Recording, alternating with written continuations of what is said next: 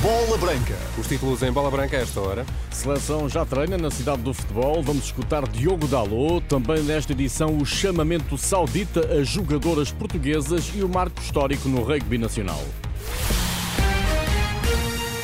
Bola branca no T3 com o Luís Aresta. Olá, Luís, boa tarde. Olá, boa tarde. Sem Ricardo Horta, no relevado, a seleção cumpre a esta hora o primeiro treino em vista aos Jogos de Qualificação para o Euro 2024 com Eslováquia e Bósnia e Herzegovina. Ainda não há explicação para a ausência no treino do avançado do Braga, que está inclusive na cidade do futebol. Antes da sessão, Diogo Dalot garantiu o objetivo de canimbar a presença no Europeu já na sexta-feira, ganhando a Eslováquia no Dragão. O nosso objetivo é resolver o mais cedo possível e passa pelo próximo jogo, temos essa oportunidade. Estamos focados nisso, sabemos que vai ser um jogo complicado, mas temos as nossas armas e acho que temos todas as condições para conseguir já o apuramento no próximo jogo. Ganhar e qualificar já Portugal seria bom. Concluir a fase de grupos sem sofrer golos seria perfeito, diz o lateral do United. Pequenos objetivos dentro de um grande objetivo e acho que isso forma um, um, percurso desafiante, sabendo, claro, que o maior objetivo é sempre ganhar, independentemente do resultado, mas, mas se assim o pudermos fazer com a baliza a zero e, e com muitos golos, é perfeito para todos. Lateral esquerdo, Rafael Guerreiro, com lesão muscular, não chegou sequer a entrar em estágio. Dalô está pronto para assumir a posição. Tenho demonstrado que estou,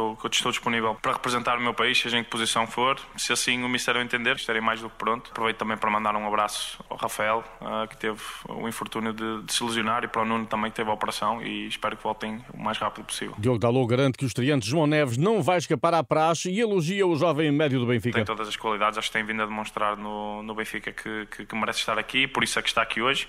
Quanto à praxe, acho, acho que faz parte do processo de chegar à seleção principal e acho que os mais velhos não vão deixar escapar. Diogo Dalot sobre João Neves, que deu o salto para a seleção A e há pouco foi felicitado por Rodrigo Gomes, jogador do Sub-21 de Portugal. Conheço o João Neves já há muito tempo e fico muito contente e ele fez, está a fazer bem o seu trabalho só nos mostra que é possível e temos de trabalhar todos os dias mais e mais para, para alcançar esse objetivo. A seleção sub-21 prepara em Arcos de Valdevez a qualificação para o Euro em 2025, bem encaminhada depois das vitórias sobre Andorra e Bielorrússia. Próximo adversário sexta-feira em Barcelona. Nós pensamos jogo a jogo, temos um jogo já contra a Bielorrússia, vamos, vamos dar tudo para ganhar e depois desse jogo pensamos no jogo contra, contra a Grécia e vamos fazer tudo também para, para vencer. Mas, como eu disse, vamos pensar jogo a jogo e vamos fazer tudo para ganhar todos os jogos. No futebol feminino, a Arábia Saudita tenta recrutar em Portugal jogadoras de elite e com anos de carreira pela frente. A aposta saudita no desenvolvimento do futebol estende-se agora às mulheres e o talento das jovens jogadoras portuguesas é alvo apetecível, como apurou a jornalista Inês Braga Sampaio. Os contactos não são diretos. Chegam através de um intermediário de confiança, sempre homem, porque os clubes sauditas recusam contactar diretamente com agentes mulheres. O interesse em jogadoras portuguesas é real.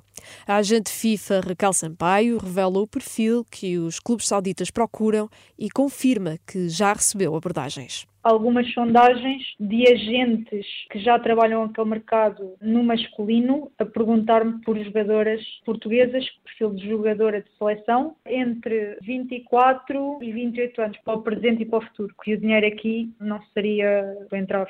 A primeira estrela internacional a rumar à Arábia Saudita foi a nigeriana Ashley Plumtree, um dos destaques do Mundial deste verão.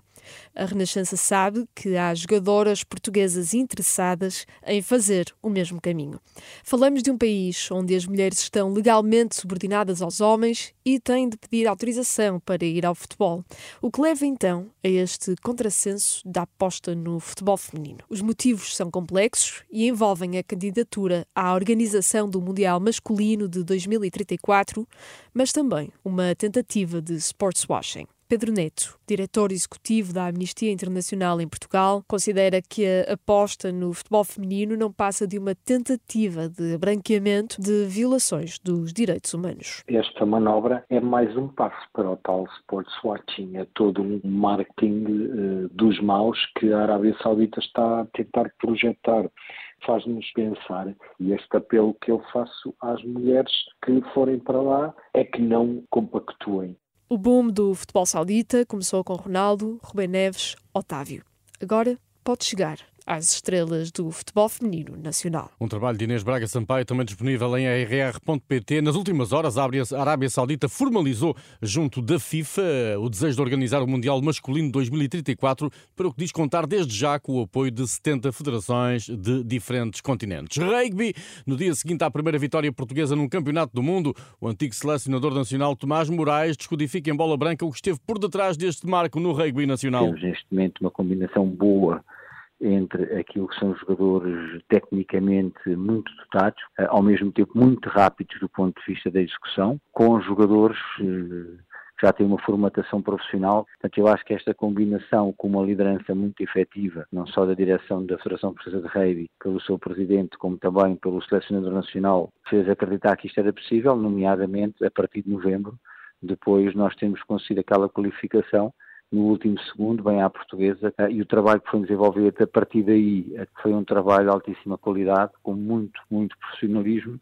eh, e muita disponibilidade por parte dos jogadores e toda a estrutura que os acompanhou. Para Tomás Moraes, o Mundial de França veio comprovar que há um ADN no rugby português. Ah, claramente. Nós, desde que eu me conheço como jogador internacional, e foi assim que fui formado, portanto era à procura de espaços, utilizar o jogo à mão de preferência, gostamos de placar, de placar baixo, gostamos que nos confrontem, como fizeram os fijianos ontem, que venham ter connosco, que nos achem, isso aconteceu, que nos achem do ponto de vista uh, anatómico pequenos, e é aí que a bravura do rei português ainda surge mais. E ontem isso foi claro, uh, e essa identidade está clara. Tomás Moraes era o selecionador de Portugal no Mundial 2007. Já nessa altura defendia o profissionalismo como um caminho a seguir, uma convicção que mantém passados 16 anos. Sem profissionalismo dos jogadores, da estrutura dirigente, da estrutura técnica, é, é, é, muito difícil que essa consistência aconteça, embora como nós somos predestinados para o rugby e temos muita qualidade, podemos ter sempre momentos como estes.